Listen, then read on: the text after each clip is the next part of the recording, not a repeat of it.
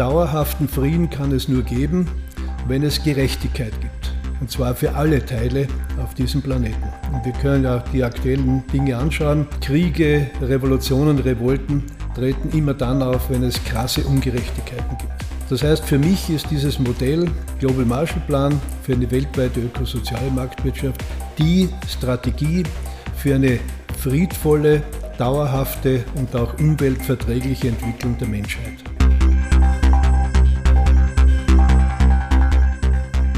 Stimmrecht, der Podcast der Steirischen Volkspartei.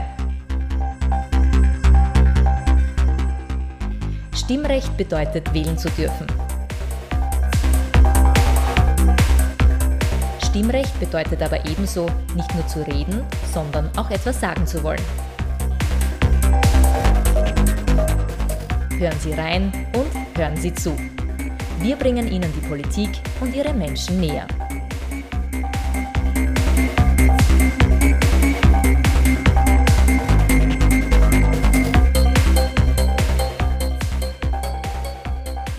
Tag, ich bin Peter Siegmund. Er gilt als Begründer der ökosozialen Marktwirtschaft und ist hauptverantwortlich dafür, dass die Mur heute keine dreckige Brühe mehr, sondern ein lebenswerter Fluss ist. Der frühere VP-Parteiobmann Josef Riegler erzählt, warum die Annahme des schwierigen Jobs als Vizekanzler in einer SP-geführten Koalition alternativlos war und wie er die seit damals veränderten politischen Strukturen sieht.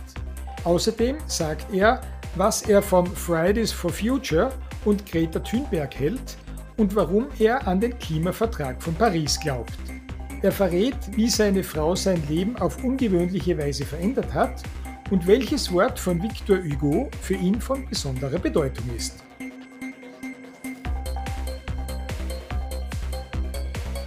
Liebe Hörerinnen und Hörer, herzlich willkommen wieder bei Stimmrecht, dem Podcast der Steirischen Volkspartei.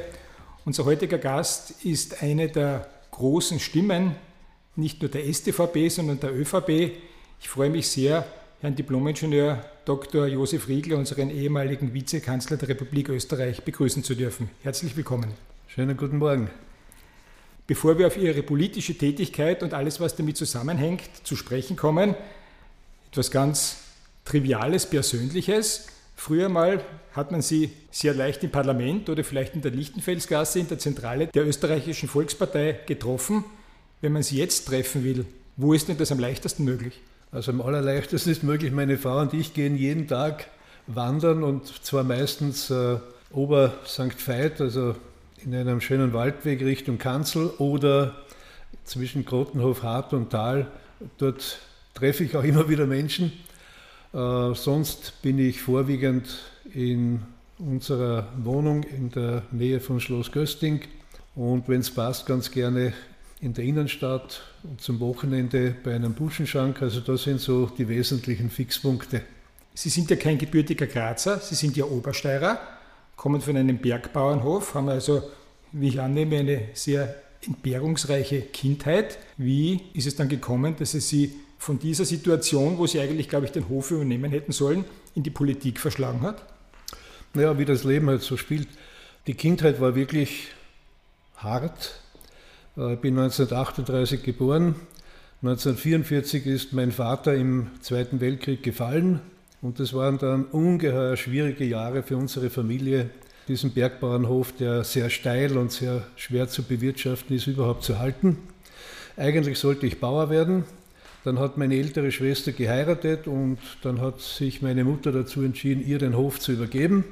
Damit war ich weich an der Erbe und ich verdanke es eigentlich einem Cousin, der mich so mit 16 motiviert hat, äh, in den zweiten Bildungsweg einzusteigen. Ich gesagt, mach was aus deinem Leben. Und ich habe dann begonnen, landwirtschaftliche Fachschule, dann die höhere Bundeslehranstalt in Raumberg, habe dort maturiert und mich dann entschieden, auch das Studium noch zu wagen.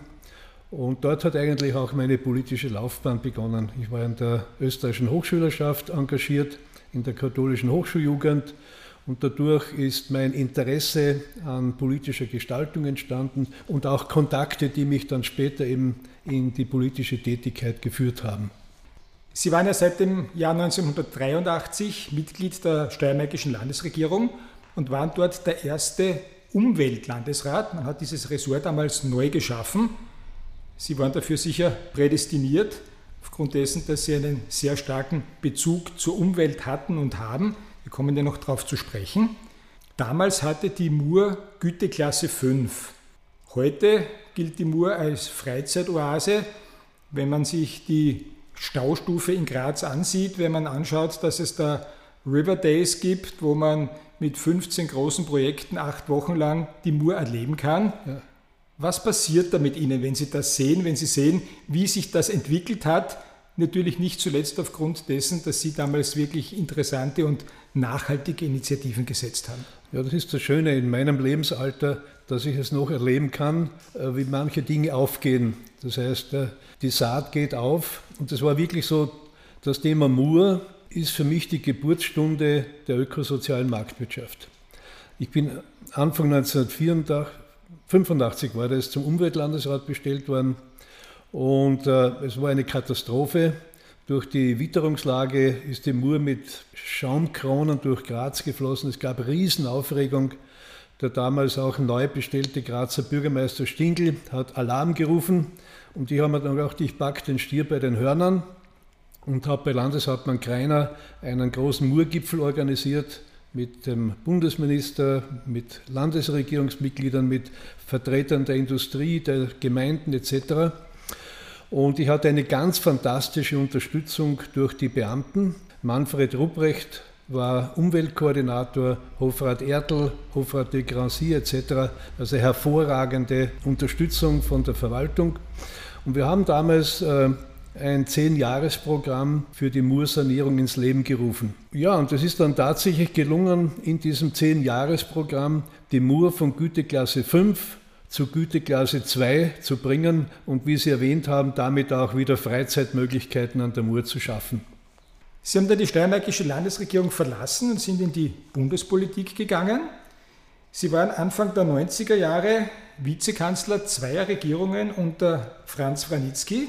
Einerseits sind Sie damals Alois Mock gefolgt, andererseits wurden Sie dann von Erhard Busek abgelöst. In der ersten Periode waren Sie auf Augenhöhe mit der Sozialdemokratischen Partei in der zweiten dann wirklich nur mehr Juniorpartner mit einer Differenz von 20 Mandaten. Was war denn das damals für eine Situation, als Sie in diese zweite Regierungsperiode mit einem derartigen Verlust gehen mussten? Gut, nach Wien berufen wurde ich eigentlich als Landwirtschaftsminister und das war eigentlich auch für mich eine der schönsten Aufgaben. Ich habe dort die ökosoziale Agrarpolitik neu gegründet, die heute noch Europa mitgestaltet.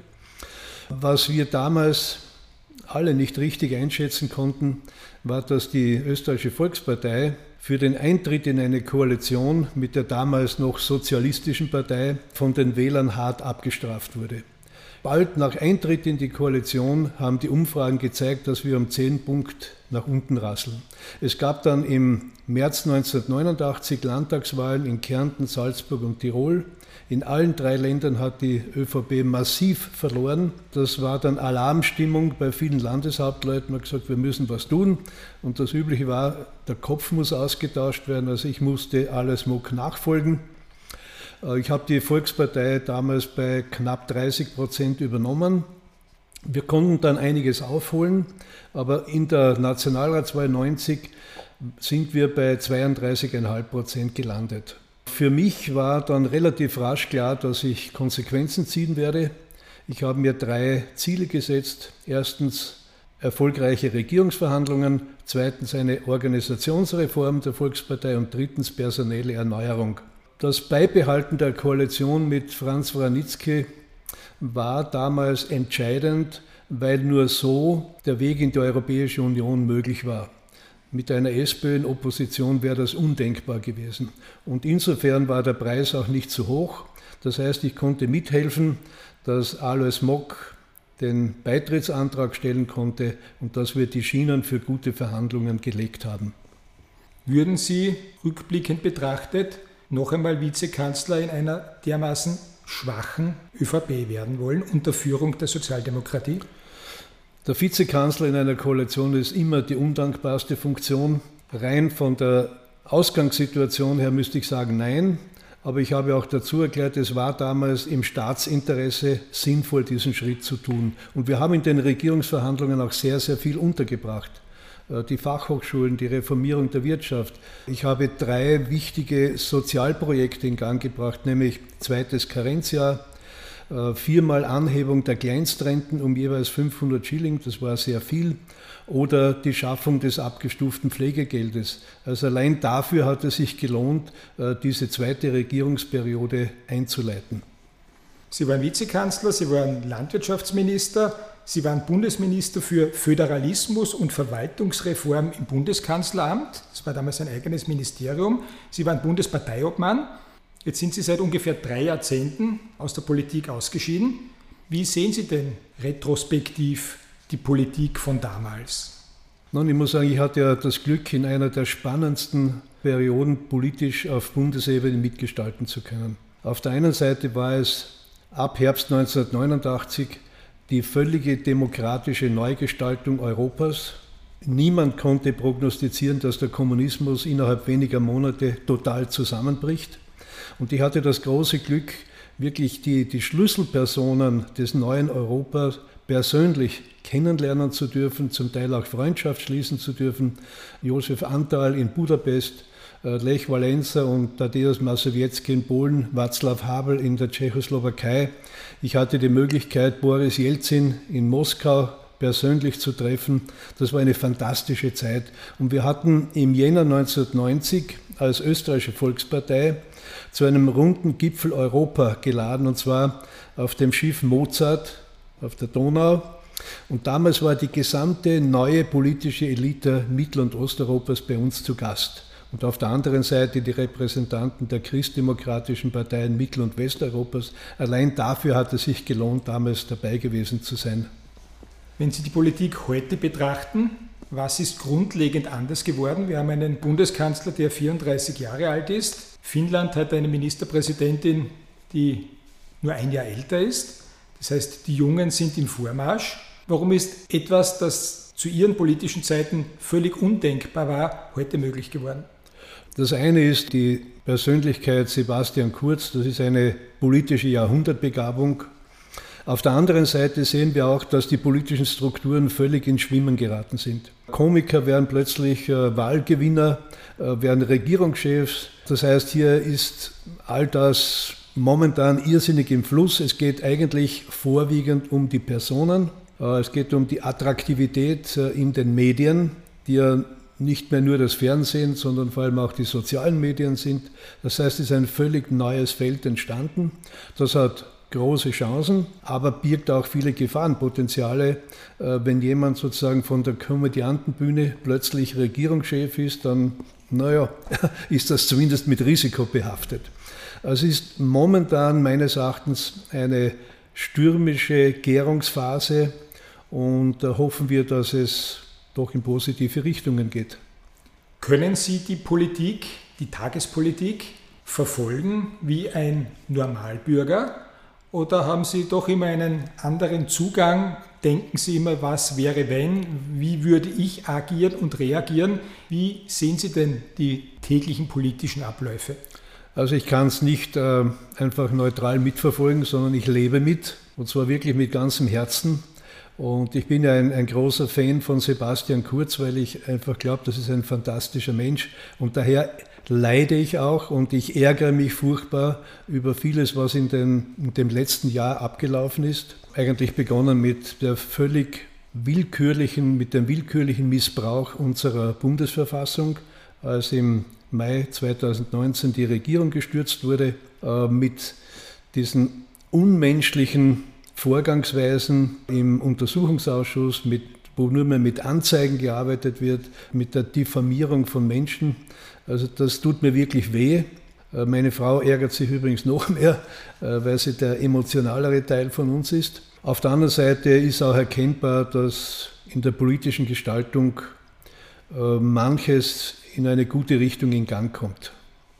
Der Begriff der ökosozialen Marktwirtschaft ist untrennbar mit Ihnen verbunden. Es ist jetzt ungefähr 35 Jahre her, plus minus, dass Sie damals damit an die Öffentlichkeit gegangen sind, beileibe nicht kritiklos von dieser Öffentlichkeit. Sie haben dann auch das Ökosoziale Forum Österreich gegründet und waren von 2001 bis 2005 Präsident des Ökosozialen Forums Europas. Heute sieht man das ganz anders. Heute ist dieser Begriff der ökosozialen Marktwirtschaft eine Selbstverständlichkeit. Was hat Sie denn damals dazu bewogen, so massiv gegen viele Stürme, die Ihnen entgegengeweht sind, dafür einzutreten?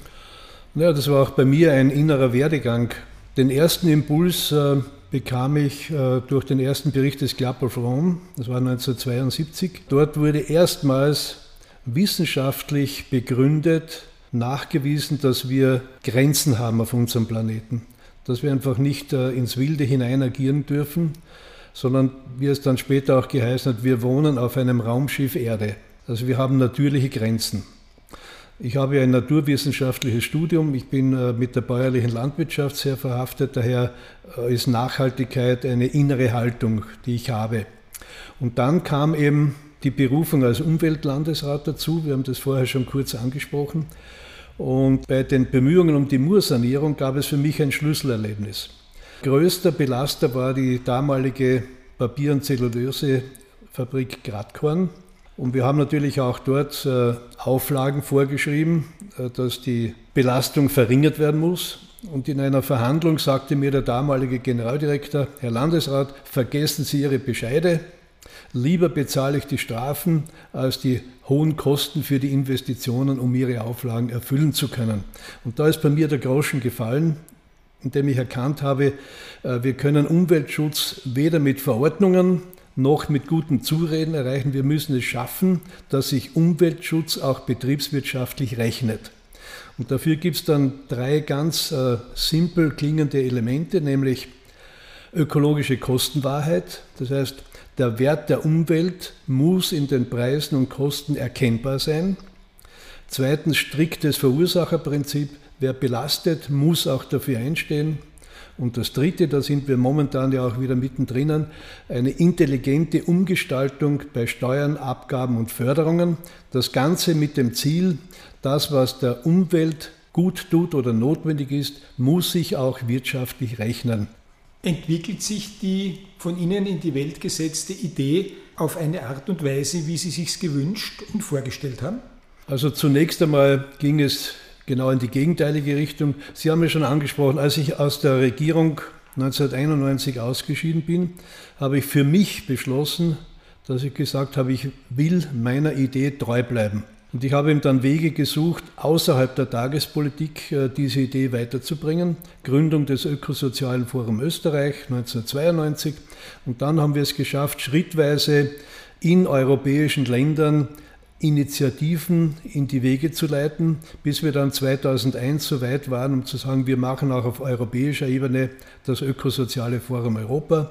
Ein großer Glücksfall für mich war die Bekanntschaft und dann die Freundschaft mit Franz Josef Radermacher, einem begnadeten deutschen Wissenschaftler mit großer internationaler Ausstrahlung und Strahlwirkung. Mit ihm haben wir dann auch sowohl das Ökosoziale Forum Europa 2001 und dann 2003 eine globale Initiative, nämlich Global Marshall Plan für eine weltweite ökosoziale Marktwirtschaft ins Leben gerufen. Der, der Mainstream der globalen Politik war genau in die gegenteilige Richtung.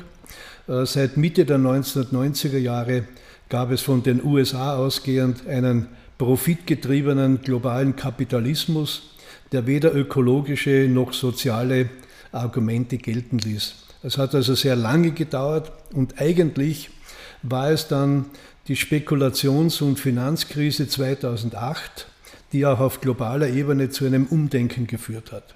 Ich habe von Ihnen ein Zitat gefunden, das lautet, für mich persönlich ist der Global Marshall Plan die Erfolgsstrategie im Interesse aller Teile der Welt. Wie meinen Sie das? Was können Sie dafür tun? Wie sehr bringen Sie sich da ein? Ja, die Grundüberlegung des Global Marshall Plan für weltweite ökosoziale Marktwirtschaft ist auf der einen Seite faire Entwicklungschancen für alle Teile auf dem Globus und auf der anderen Seite eine faire Gestaltung der global vernetzten Wirtschaft. Warum?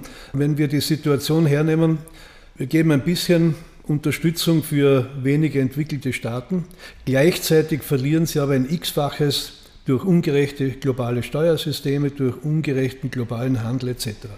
Das heißt, es muss ineinandergreifen, Entwicklungschancen und faire Gestaltung von Wirtschaft. Das ist die Grundidee. Und meine Erfahrung ist, und die ist ja vielfach bestätigt, dauerhaften Frieden kann es nur geben, wenn es Gerechtigkeit gibt. Und zwar für alle Teile auf diesem Planeten. Und wir können ja die aktuellen Dinge anschauen. Kriege, Revolutionen, Revolten treten immer dann auf, wenn es krasse Ungerechtigkeiten gibt. Das heißt, für mich ist dieses Modell Global Marshall Plan für eine weltweite ökosoziale Marktwirtschaft die Strategie für eine friedvolle, dauerhafte und auch umweltverträgliche Entwicklung der Menschheit. Es gibt eine weltweite Umweltbewegung, der vor allem junge Leute angehören. Das sind die Fridays for Future. Wie sehen Sie einerseits diese Initiative und wie sehen Sie Greta Thunberg? Also ich habe im Sommer 2019 bei einem Interview für eine große österreichische Tageszeitung gesagt, Greta Thunberg ist ein Geschenk des Himmels. Warum habe ich das damals gesagt? Weil durch dieses Mädchen eine globale Bewegung ausgelöst wurde, weil die Generation, die es am meisten betrifft, nämlich die, die 16, 17, 18, 19-Jährigen, plötzlich positiv für etwas auf die Straße gegangen sind. Es geht um ihre Zukunft. Und ich begrüße nach wie vor diese Initiativen sehr. Sie sind leider durch Corona ziemlich durcheinander gebeutelt worden. Das Feuer lodert weiter, Gott sei Dank. Auf dieser Bewegung gab es ja dann auch in Österreich das Klimavolksbegehren dass dank der heutigen Regierungskonstellation zwischen Türkis und Grün auch eine Chance erhalten hat, in der Regierungsarbeit und in der parlamentarischen Arbeit umgesetzt zu werden. Das ist eher ein Ausnahmefall für ein Volksbegehren. Und ich bin schon der Überzeugung, dass diese Fridays for Future Bewegung anhalten wird. Und das ist sozusagen äh, das Gewissen der Menschheit immer wieder wachrütteln wird, dass wir unsere Zukunft nicht verspielen. Denn es ist wirklich dramatisch. Ich glaube, den meisten Menschen ist gar nicht bewusst, was sich hier abspielt und ich möchte das an einem kleinen physikalischen Beispiel erklären. Durch hunderttausende Jahre hat sich auf unserem Planeten ein wunderbares Klima eingependelt, ein sehr menschenfreundliches, ein sehr lebensfreundliches.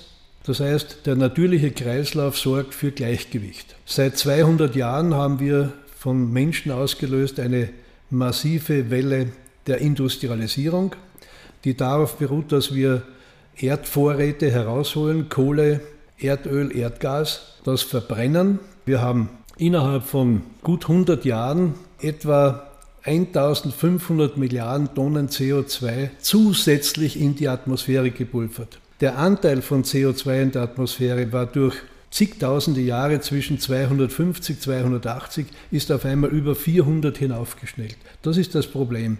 Und wir merken es ja auch an den Witterungsabläufen. Wir sind an einer sehr, sehr dramatischen Situation angelangt. Und das muss ja wirklich ganz, ganz rasch gegengesteuert werden. Daher brauchen wir die ökosoziale Steuerreform, daher brauchen wir ökologische Kostenwahrheit, daher brauchen wir Verursacherprinzip. Also das, was am Beginn der ökosozialen Marktwirtschaft die Ideen waren. Würden Sie diese Implementierung der ökosozialen Marktwirtschaft als Ihren größten Erfolg bezeichnen? Auf jeden Fall. Es ist, es ist eigentlich meine Lebensaufgabe geworden. Und das war ja lange Zeit so, dass wir geglaubt haben, wir sind völlig chancenlos. Manche haben auch gesagt, na, der Joshi ist ein Träumer, das wird nie kommen. Und dann gab es doch 2015 zwei Entscheidungen der Staatengemeinschaft, die uns eine Chance geben. Das eine war der Beschluss der UNO-Generalversammlung im September 2015, nämlich die nachhaltigen Entwicklungsziele 2015 bis 2030, Sustainable Development Goals. Das ist eigentlich der Inhalt unseres Projektes Global Marshall Plan, weltweite ökosoziale Marktwirtschaft. Und dann gab es noch den Klimavertrag von Paris, in dem sich 193 Staaten einschließlich der Volksrepublik China, einschließlich der USA verpflichtet haben, alles beizutragen, damit die Erderwärmung unter 2 Grad gehalten werden kann. Weil die Wissenschaft sagt, dann wird es noch halbwegs erträglich bleiben. Wenn es darüber hinausgeht, dann wird auf vielen Teilen unseres Planeten menschliches Leben nicht mehr möglich sein. Das ist die Dramatik, um die es geht. Weil Sie gerade Paris erwähnt haben, und dass 193 Staaten inklusive China und den USA dort unterschrieben haben. Unterschreiben ist das eine, einhalten ist das andere. Richtig. Wie sehr glauben Sie an die Einhaltung? Naja, mit der Einhaltung gibt es immer noch große Probleme bei den meisten der Teilnehmer. Aber es gibt schon etwas Wichtiges. Äh, beschlossen wurde ja damals auch, dass alle zwei Jahre äh, berichtet werden muss. Das heißt, alle Staaten stehen auch in der Öffentlichkeit vor dem Spiegel.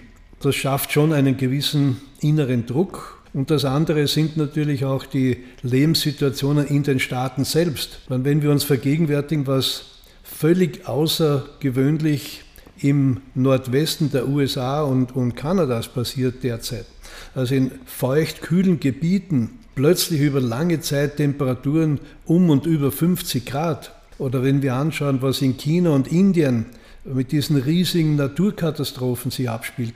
Also es, es, spüren schon die, die Staaten auch selbst, dass sie was tun müssen. Und ich vertraue schon darauf, äh, dass dieser Prozess etwas bewirkt. Gehen wir vom großen Ganzen hinunter ins Kleine, in die Familie.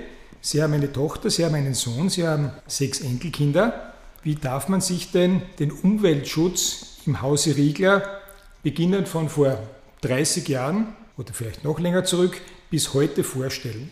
Naja, der wichtigste Faktor im angewandten Umweltschutz ist meine Frau. Und das zweite sind meine Kinder und meine Enkelkinder. Äh, meine Frau sagt oft, nicht nur reden, sondern auch tun. Und äh, es ist wirklich so, dass wir seit Jahrzehnten uns bemühen, unser persönliches Leben so zu gestalten, wie es ökosoziale Marktwirtschaft verlangt. Was machen Sie da zum Beispiel? Wir haben zum Beispiel, als wir 2001 eine neue Wohnung bezogen haben, durchgesetzt, dass anstatt der geplanten Gasheizung eine Pelletsheizung für die gesamte Anlage errichtet wurde. War damals ein bisschen teurer, aber hat sich inzwischen nicht nur ökologisch, sondern auch ökonomisch vielfach rentiert. Äh, wir praktizieren strikte Müllvermeidung und Mülltrennung. Äh, wir haben einen Lebensstil, der sehr auf Bescheidenheit, auf Nachhaltigkeit ausgerichtet ist. Das heißt, unsere wichtigste Einkaufsquelle ist äh, der Bauernmarkt am Lendplatz. Was darüber hinaus notwendig ist, ist regional und biologisch. Wir vermeiden Umweltbelastung äh, durch exzessives Autofahren oder, oder Flugreisen. Das heißt, auch hier haben wir geschaut, dass der ökologische Fußabdruck möglichst klein gestaltet wird. Und äh, was unsere Jugend anlangt, bin wirklich glücklich, dass wir so fantastische junge Menschen haben in unserer Familie. Das gilt für meine Tochter und meinen Sohn und das gilt ganz besonders auch für unsere Enkelkinder. Äh, zwei haben auf der BOKU in Wien das Fach Umwelt- und Bioressourcenmanagement studiert, sind gerade jetzt im Fertigwerden. Eine Enkelin hat an der Wirtschaftsuniversität Sozioökonomie studiert, macht das Doktoratstudium gerade fertig. Und die vierte hat äh, Politikwissenschaft und Kommunikation studiert und ist auch hier äh, sehr, sehr engagiert auf dem Weg. Also wir haben wirklich, muss ich sagen, dankenswerterweise das Glück, ganz, ganz tolle junge Menschen in unseren Enkelkindern zu haben. Sie haben Ihre Enkelkinder angesprochen, sechs an der Zahl. Vier davon sind so plus minus 30. Dann gibt es noch ein Zwillingspärchen, das ist jetzt elf. Wie sehr können Sie denn da Ihre Rolle als Großvater ausleben? Bei den ersten Vieren, die ja mit ihren Familien noch in Graz bzw. in Weiz gelebt haben, hatten wir eine ganz, ganz enge und äh, intensive, fast tägliche Beziehung. Äh, jetzt sind ja alle in Wien vier als äh, Studentinnen und Studenten und eben die zwei, nachdem äh, unser Sohn beruflich seit zehn Jahren etwa oder mehr in Wien tätig ist. Dadurch haben sich die täglichen Kontakte natürlich verringert. Wir haben aber eine familiäre WhatsApp-Gruppe und da wird alles Wichtige an Informationen ausgetauscht. Wie lange sind Sie schon verheiratet? Äh, heuer waren es 55 Jahre. Ich weiß nicht, wie diese, diese Zäsur heißt, ja, aber es ist zwischen der goldenen und der diamantenen drinnen. Ja. Es ist offensichtlich, dass man nach 55 Jahren zu seiner Frau eine extrem innige Beziehung hat, wenn die Ehe so lange gehalten hat. Sie haben gesagt, es gibt tägliche Spaziergänge, die Sie mit Ihrer Gattin unternehmen. Gibt es sonst Freizeitgestaltungen, die Sie mit ihr zusammen machen können? Nun, wir haben ja in diesen 55 Jahren äh, sehr harmonische und schöne Zeiten erlebt, aber auch sehr herausfordernde, allein durch meine ganze berufliche Belastung. Und ich verdanke meiner Frau ungemein viel, denn sie hat dann so in, in der Mitte des Lebens begonnen, äh, eine intensivste äh, neue Sinn und man kann auch sagen Gottsuche anzusteuern. Sie hat sich eigentlich mit allen Weisheitslehren und, und Religionen auseinandergesetzt, hat eine Zeit lang äh, Zen-Buddhismus praktiziert und hat mich dann mitgenommen, so muss ich sagen, auf dem Weg hin zur christlichen Mystik. Wir meditieren jeden Tag gemeinsam mindestens eine halbe Stunde, das heißt äh, totale Stille, nach innen gehen. Das ist etwas, etwas ganz, ganz, ganz Wunderbares geworden für unsere Partnerschaft, aber auch für die persönliche Entwicklung, äh, weil ich gemerkt habe, das bewirkt etwas aus innen heraus. Man wird ein anderer Mensch. Und sonst haben wir natürlich äh, viele Chancen, gemeinsam vieles zu tun, miteinander, mit unserer Familie. Also es wird das, was lange Zeit Mangelware in unserer Partnerschaft, nämlich gemeinsame Zeit, können wir jetzt in ausreichendem Maße praktizieren. Gibt es noch irgendetwas, das Sie unbedingt machen wollen, von dem Sie seit vielen, vielen Jahren träumen und sagen, das habe ich noch auf meiner Agenda? Oh, Im Wesentlichen, glaube ich, habe ich meine Vorhaben erfüllen können. Man, es ist jetzt in meinem Alter eine Lebensphase, wo man weiß, das Leben wird in absehbarer Zeit irgendwann einmal zu Ende gehen. Was ist jetzt entscheidend? Äh, Frieden schaffen mit allem und mit jedem. Das ist mir, glaube ich, gelungen. Es gibt nichts, wo ich äh, in Unfrieden sein würde. Ordnung schaffen, im Kleinen wie im Großen. Da habe ich noch ein bisschen was zu tun. Also mein, mein Arbeitsraum ist noch äh, angefüllt mit, mit viel zu viel Material. Manches habe ich schon geordnet dem Landesarchiv übergeben dürfen. Einiges liegt noch vor mir. Und sonst einfach ja, ein, ein innerlich freies, erfülltes Leben führen, wie es uns Gott sei Dank geschenkt ist. Sie sind jetzt 82. Das gesetzliche Pensionsalter in Österreich liegt bei 65, das heißt, Sie sind dann 17 Jahre drüber. Denken Sie irgendwie daran, in den Ruhestand zu treten? Meine Lebenssituation ist ja unvergleichlich geruhsamer äh, gegenüber den Zeiten, wo ich hochaktiv war. Aber das Schöne ist ja in meinem Leben, dass es zwischen dem, was ich beruflich getan habe und was meine Lebensinteressen anlangt, eigentlich nie einen Unterschied gegeben hat. Das heißt, äh, meine Tätigkeiten waren immer persönliche Erfüllung auch wenn es manchmal mühsam war, aber es war wunderschön, äh, politisch gestalten zu können. Es war wunderschön, jetzt äh, seit 1992 einfach Ideen einzubringen. Und das gibt es für mich einen wunderbaren Satz äh, vom französischen Schriftsteller Victor Hugo aus dem 19. Jahrhundert, der mir gesagt hat, nichts auf der Welt ist so stark als eine Idee, deren Zeit gekommen ist. Und ich habe jetzt wirklich das Gefühl, nach mehr als 30 Jahren, die Idee, die ökosoziale Idee hat jetzt weltweit eine Chance bekommen. Mit Victor Hugo zu enden gefällt mir natürlich sehr, sehr gut. Herr Diplom-Ingenieur Riegler, ich bedanke mich sehr herzlich dafür, dass Sie mit uns dieses sehr private Gespräch geführt haben. Ich habe einen Mann erlebt, der sehr geerdet ist, der in sich ruht, der weiß, was er getan hat, der weiß, dass er der Nachwelt etwas hinterlassen wird. Ich wünsche Ihnen, dass Sie diese Ruhe noch lange leben können und bedanke mich nochmals sehr herzlich, dass Sie heute unser Gast waren. Herzlichen Dank für die Einladung. Liebe Hörerinnen und Hörer, auch bei Ihnen bedanke ich mich wieder einmal für Ihre Aufmerksamkeit und für Ihr Interesse an Stimmrecht, dem Podcast der Steirischen Volkspartei. Und seien Sie gespannt darauf, wen wir Ihnen in der nächsten Folge präsentieren.